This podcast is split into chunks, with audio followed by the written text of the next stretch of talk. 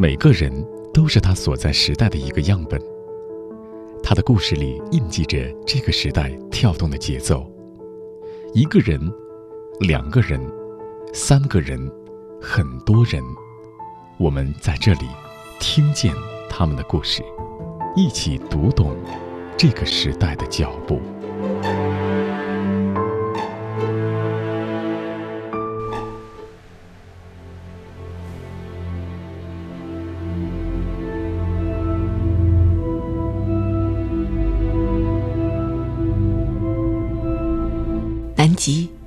离我们有多远？一万海里，航行三十天。它在地球最南端，千里冰封的世界尽头，拥有极昼和极夜，冰川和苔原。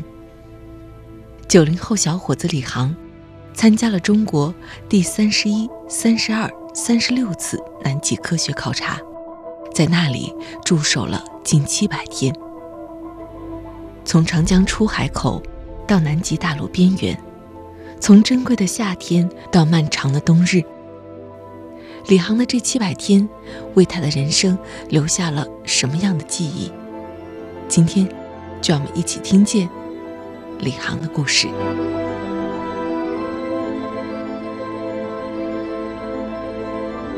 李航，你好。哎，中方你好。你是在哪里接听这个我们联系的电话呢？呃，我现在其实刚吃过晚饭，然后我是在武汉的家里，在卧室里呢，开着一盏台灯。咱们先往前面说，第三十一次南极科考的时候，那会儿应该是二零一四年，对不对？对，我第一次去南极的时候是二零一四年的十月底，嗯，然后我当时是在呃在武大攻读博士学位的期间，然后当时也是因为这个项目的需要，然后就当时二零一四年的十月底从上海出发。然后坐了一个月的船，就雪龙号嘛，那个时候是雪龙号，还没有现在的雪龙二号。然后那一次在南极待了一年半的时间，等他回来的时候已经是二零一六年的四月份了。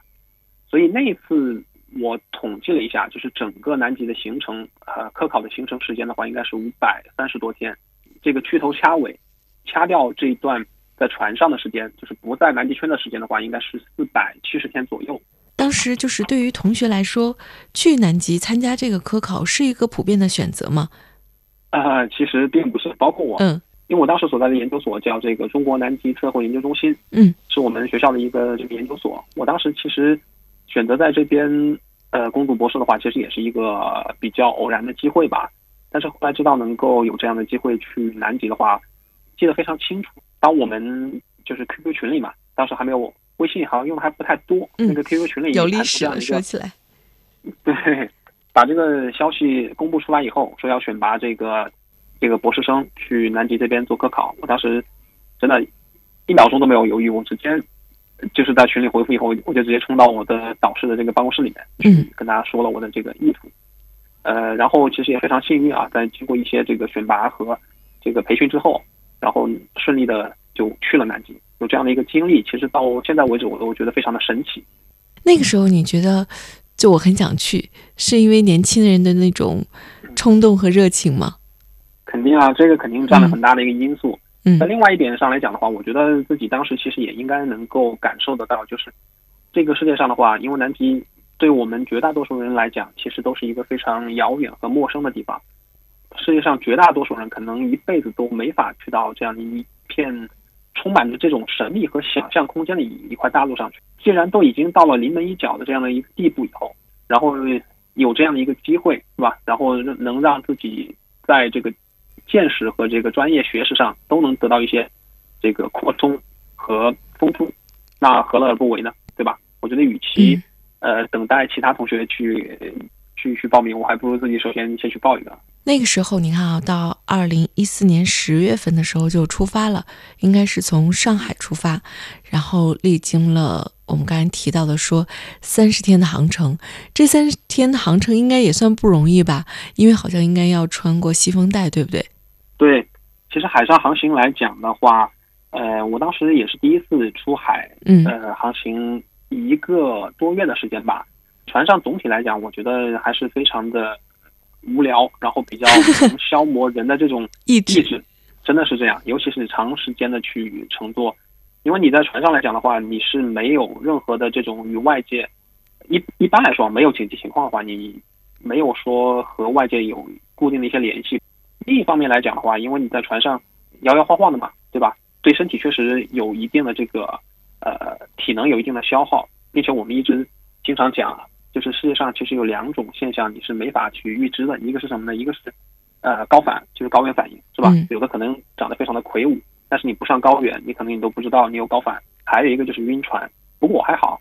我可能运气比较好，就是基本上不怎么晕船，但是偶尔也会有一些这个非常难受的感觉。从这两点上来讲，我觉得真是对一个人的一个呃意志吧，会有一定的消磨。嗯，呃，另一方面来讲，就是刚才您也提到过，就是我们在呃南半球，呃，尤其是经过这个澳大利亚、那新西兰这边再往南去的话，它会经过我们叫魔鬼西风带。嗯，这个地方它就是因为这个洋流和风的一个关系，它会造成很大的一个风浪。所以那个时候，我现在还记得非常深刻的一个印象是什么呢？就是当过西风带的时候啊。我们整个这个船，如果站在这个驾驶室，就是前提是啊，你还没有因为风浪而而倒下啊，因为船晃得非常的厉害啊。我当时就站站在那个我们的六楼那个驾驶舱里面去看的话，看见那个船头，整条船的船头就一直往这个浪里面在钻，钻，然后就像一个瓢一样，就舀一瓢水起来，然后再倒掉，然后周而复始，周而复始。其实看的时候，当时还挺挺害怕的。我说，我就问船员，我说你不怕这个船沉掉吗？呃，他们船员很淡定啊，因为他们毕竟专业嘛。然后也跟我说，他们就这样穿新风带已经穿了不知道多少次了，所以让我们放心。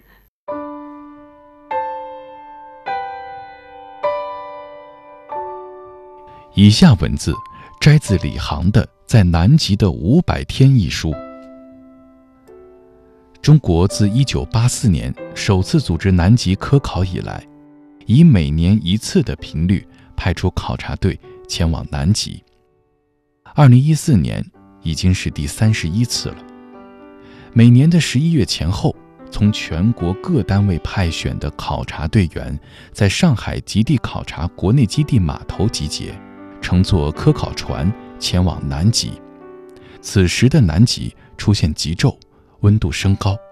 大陆外围的冰川融化，更利于科考船破冰接近和作业。所以，各国的科考队也大多选择在这个时间窗口向南极大陆挺进。浩浩荡荡的考察队由两百多人组成，其中有德高望重的老教授、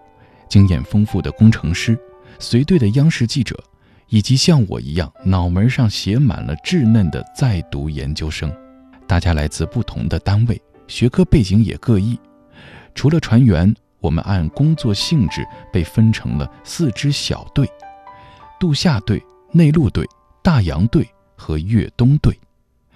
渡夏队的人数众多，任务多且时间紧，除了各项科考任务，还要负责科考站常规的维护和扩建等工作。内陆队将在抵达南极大陆后，继续向内陆挺进一千多公里，直到抵达南极冰盖的最高点。是条件最艰苦、挑战最严峻的一支队伍。大洋队则会跟随雪龙的走航，沿途采集数据，执行大洋考察任务。度夏、内陆和大洋队员们会在南极的夏季结束后，跟随雪龙一起返航。在其他队员都撤离后，有一群人会继续坚守在考察站，度过南极的漫漫寒冬。直到来年，雪龙送来新一批队员交接，这便是包括我在内的越冬队。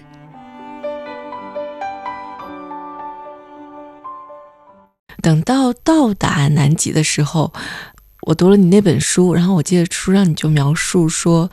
嗯，到达中山站的时候，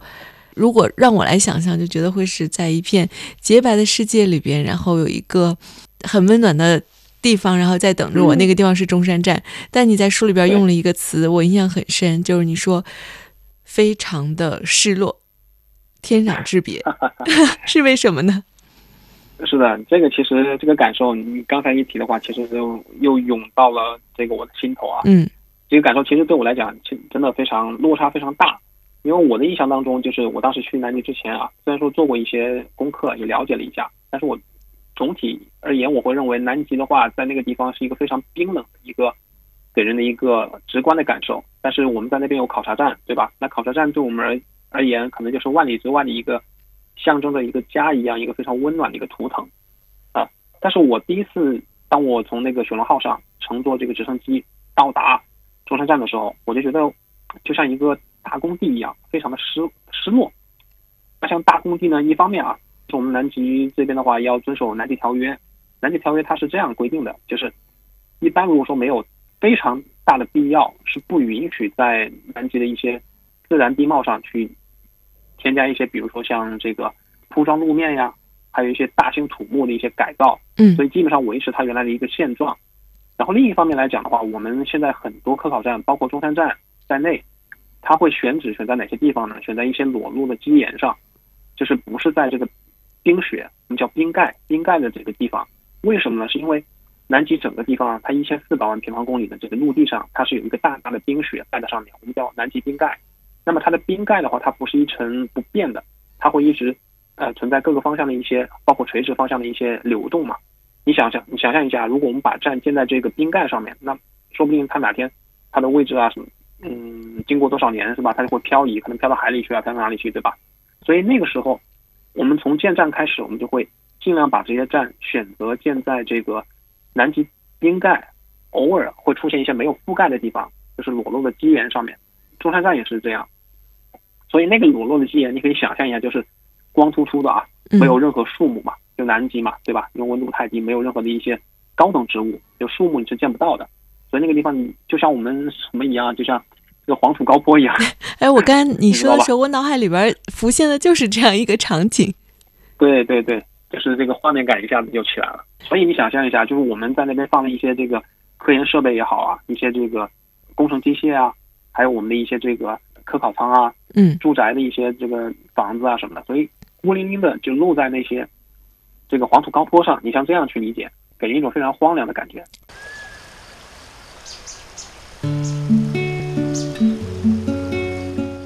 你好，我是钟芳。因为工作的原因，我会接触到很多有趣的人，他们的人生经历各有不同，但他们都有梦，是这个时代中生命的舞者。我喜欢他们，想要把他们的故事讲给你听，于是就有了听见。听他们的人生故事，让我们一起成长。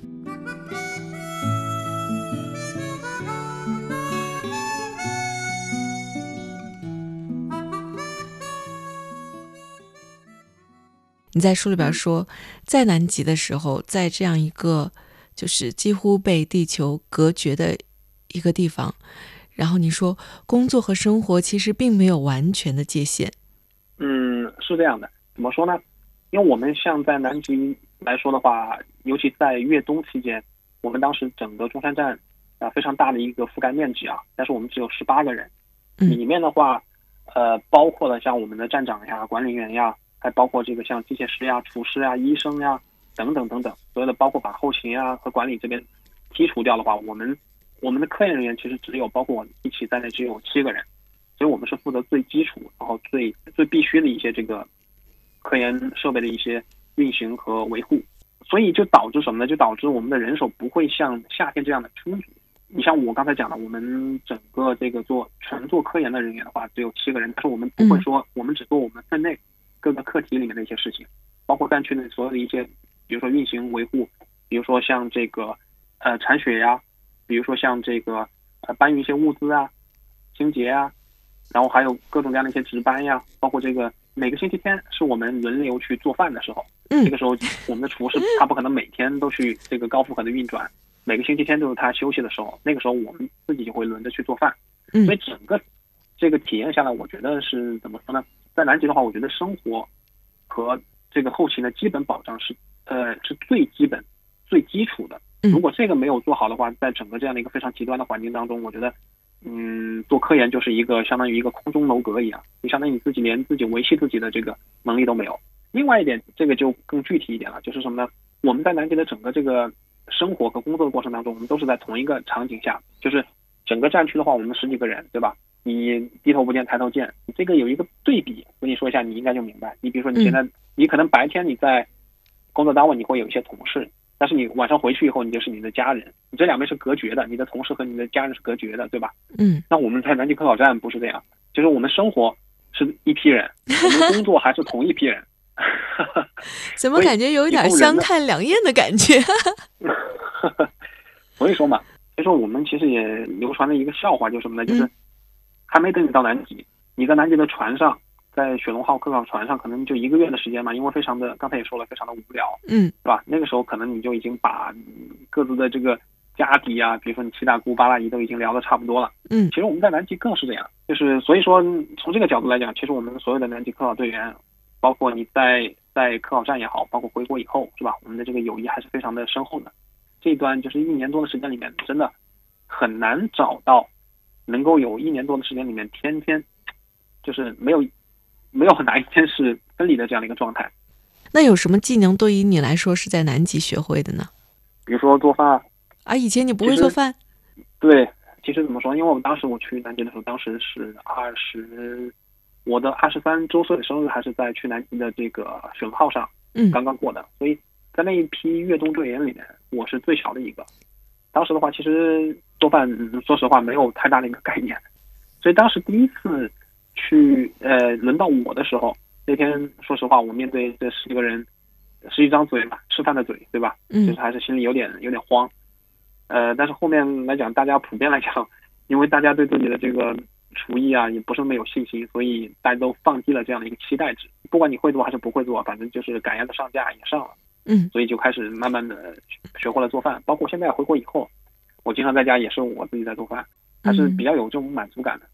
其实我们刚才说的是这个科考也好，然后在南极的这种生活的本身也好，可能大家之前听到的李航，我觉得感觉让大家应该是会感受到一种盖到一种浓浓的学术气息、科研气息，会是一点理工男的感觉，但是。我们接下来要聊的事情，要打破大家这些刚才形成的僵化的印象。这个来谈一下我的这个感受。首先，在结束了这个第三十一次和第三十二次这将近五百天的科考之后，李航后来出了一本书。呃，出版的时候应该也是一九年了。在这个里边，那大家可以完完整整的看到这样一个过程，从。启航码头的这个送别，然后一直到这五百天的结束，包括这个里边有很多李航自己拍的在南极的照片。其实，在去南极之前的话，我自己我都基本没有接触过这个摄影啊，这个相机啊都不太会，不太会弄。然后当时也是因为要去南极，所以才买的买了一台这个入门级的单反。然后当时在船上也是在船上非常无聊的这样的一个情况下，所以一直去捣鼓这个相机，所以把里面的一些参数啊。啊，等等啊，就基本上呃摸摸通了吧。所以到南极去了以后，就就是在一些这个非常呃比较自由的一个时间里面的话，就经常会自己去端着相机去拍。呃，其实，在南极零下几十度这样的一个情况下，晚上呃出去拍星星也好，拍极光也好，那个时候当时其实环境其实可想而知非常的恶劣啊，风也非常的大，然后其实走到外面也还是有一定的风险。但是我还是在那样的环境下。坚持了过来，挺了过来啊，然后很幸运没有出什么事故，所以现在想起来真的还是挺佩服。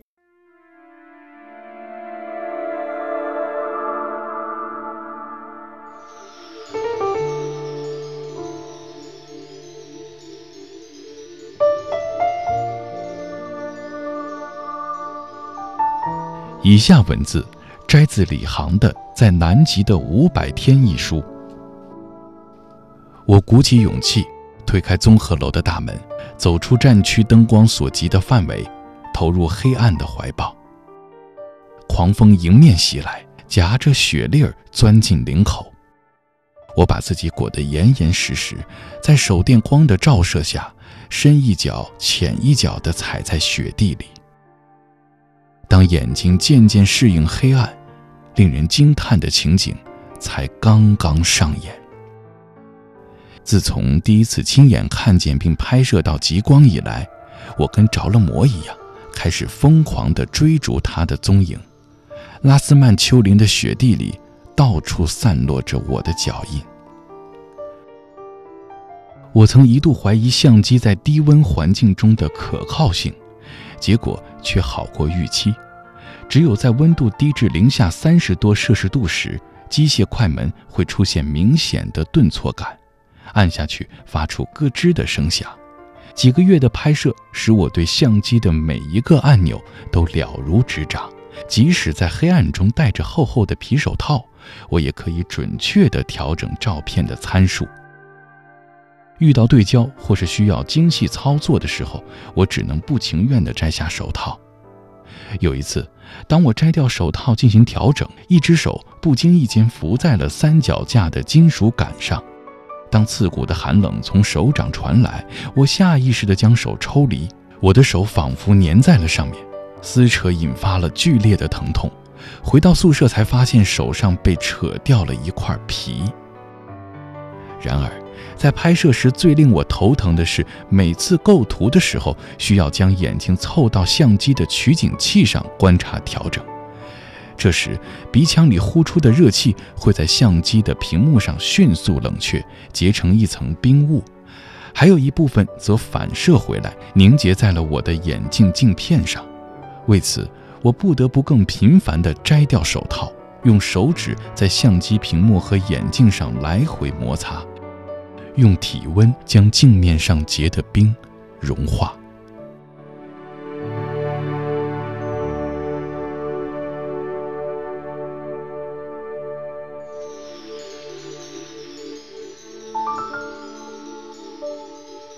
当你在某一个瞬间、某一次站在这个拉斯曼丘陵上的时候，你觉得看到极光和拍摄极光是一种什么样的体验？这个其实我能我能想象得到，因为我当我自己去南极之前，我知道南极那边会有极光，嗯嗯，但是真正当你站在那种环境下，就是非常寒冷的这个环境下，你想象一下，我就形容一下这个感觉，就是你站在这个冰雪里面，是吧？然后这个脚陷得比较深，在这个雪里面，然后你的这个脸上呼呼的刮过的那种非常冷的风。但是当你抬头一看的时候，整个天空当中都是非常绚丽的色彩，但是那种色彩又不是非常的这种，不是那种非常的艳丽那种，它就是那种淡淡的那种彩色的光，然后它又一直在发生着变化，它的形态、它的颜色等等等等，它的方位等等。然后你环顾一下四周，四周除了你没有任何的一些这个，我倒不说活物了，一些什么建筑物呀，一些这个森林呀等等，你都看不见，你能看见的。都是那种，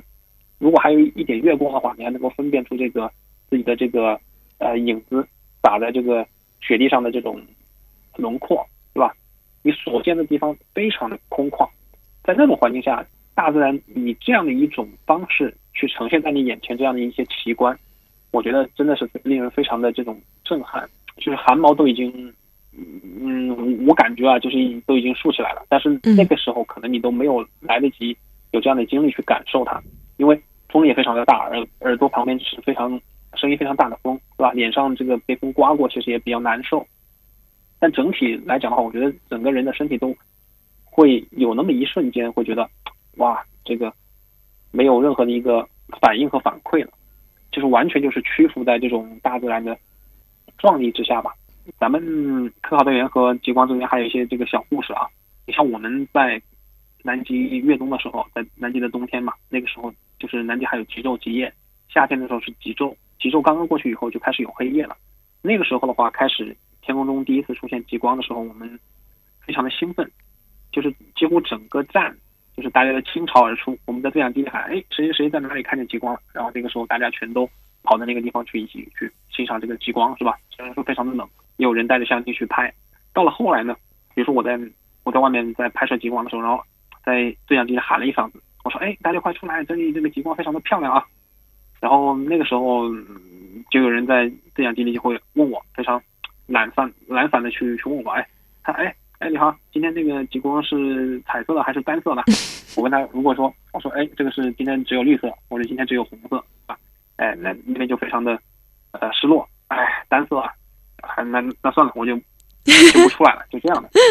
毫不夸张的讲，我们当时在中山站，只要是晚上，晚上没有这个云，不下雪，不下雪的话啊，不下雪或者阴雪天的话，这个会有云层把这个极光遮盖掉，这里看不到。只要是晴朗的这个夜晚，基本上每个晚上都有极光。甚至夸张一点的说，我们住在这个这个生活舱里面的时候，我们把灯关掉，然后你透过窗户，嗯，是吧？一边享受这个暖气，然后你就能看到外面，哇，这个旷野之中，天空里面就是跳动的激光。他们有一颗纯粹的赤子心，用一生追逐梦想。他们有一个不灭的梦想，用时光兑现诺言。他们有一个有趣的灵魂，即便是苦旅也微笑前行。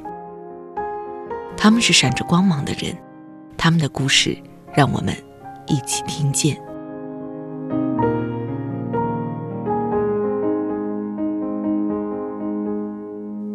我就看到在你的书里边就出现了很多让我觉得很有趣的人物，比方说是嗯为队员们心理健康操心的老崔，是老崔是我们的站长，越冬的时候，其实大家心理健康会遇到很大的问题，因为会有极夜，对不对？这个我们其实还专门发明过一个词啊，这个嗯词其实在英文当中也有对应的一个英文的一个形容啊。我们现在叫什么？叫这个越冬综合征。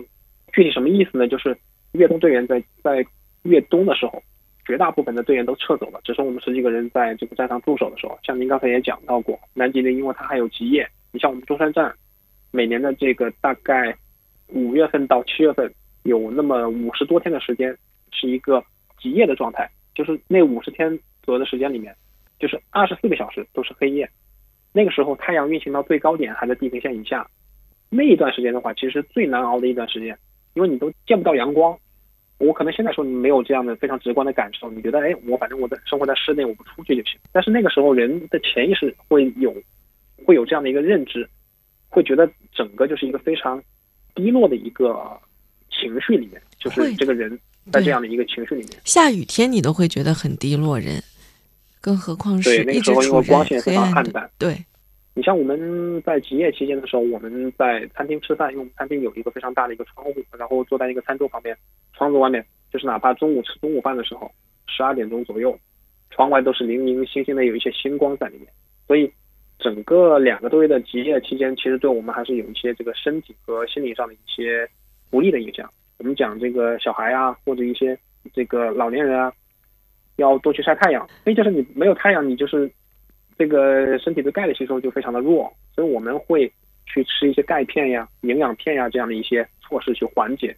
就像我们的一些这个宇航员啊，在太空工作嘛，对吧？他会有一些这个各种各样的一些影响因素，所以他也会吃一些这些定制的一些营养营养品。我们也一样。另一方面，其实就是这个对心理的一个，呃，说的过一点就是摧残吧。在整个这样的一个场景当中，就是整个中山站考察站在一个非常黑暗和寒冷的这我们叫浸泡吧，浸泡在里面浸泡了两个月，啊，人也非常的疲惫，然后容易出现什么状况呢？嗯比如说像这个易怒啊，对吧？嗜睡呀、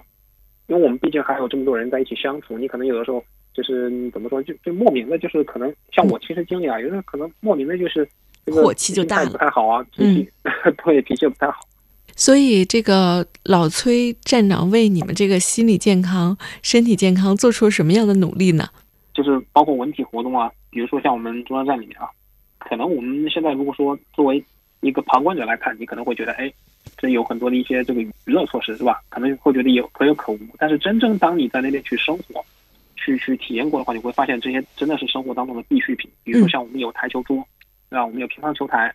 我们还有一个室内的一个比较一个比较小的一个篮球场和羽毛球场，啊，它是这个两者是呃合一的这样的一个状态。它就是为了排解我们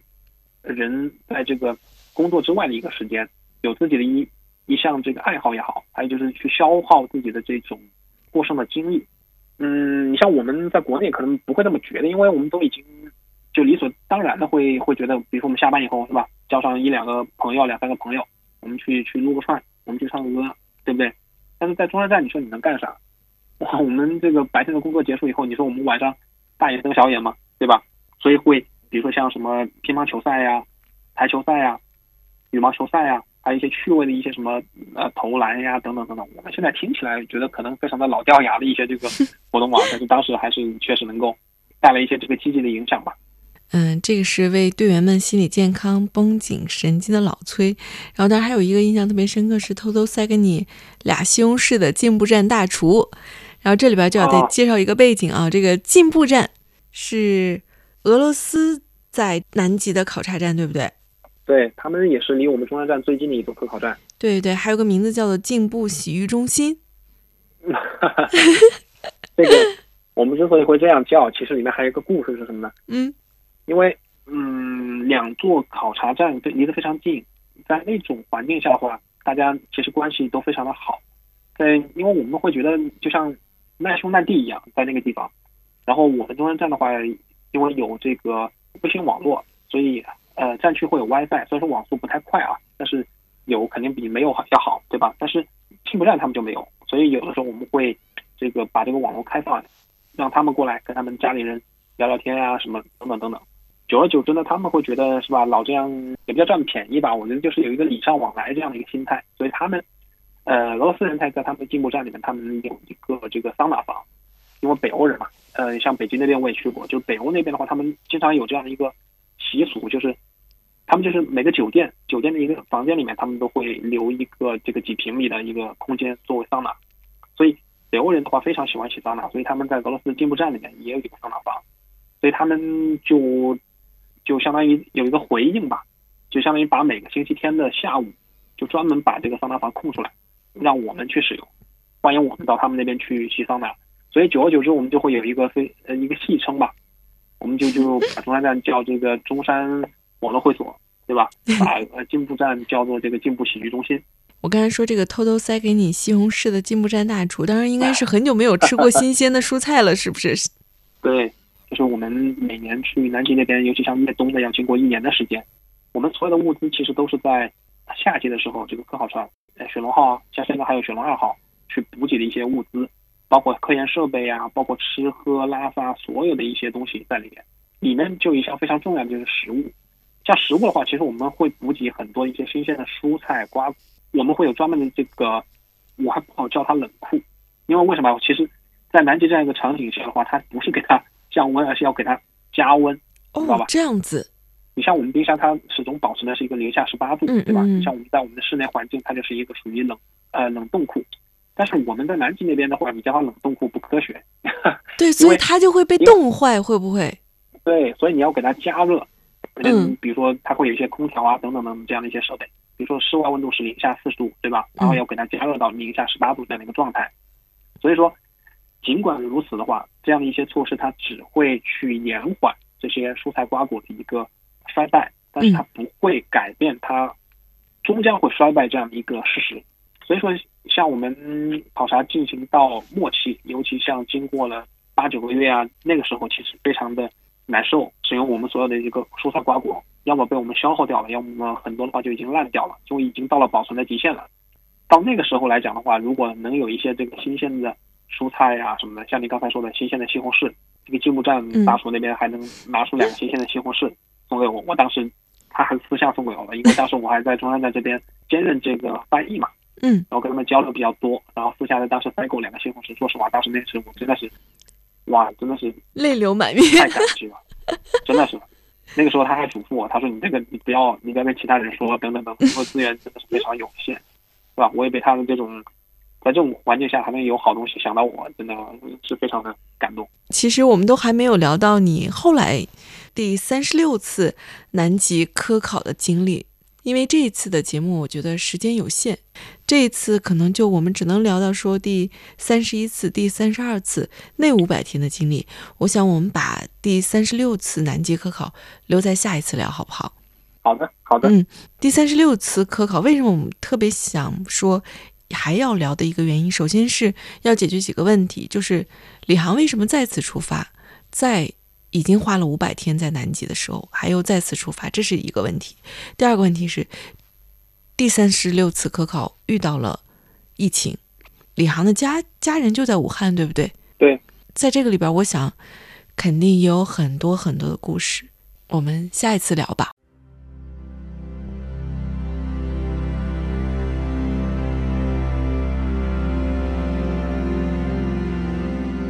Farewell my own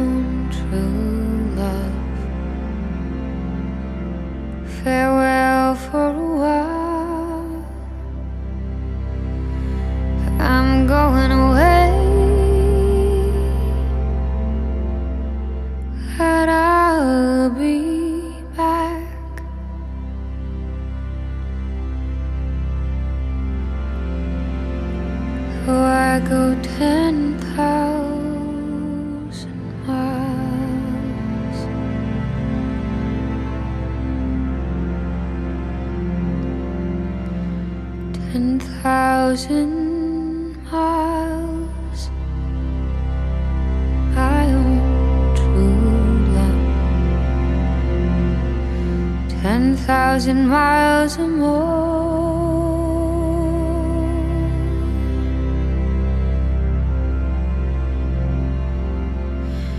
The rocks may melt, and the seas may burn if I should not.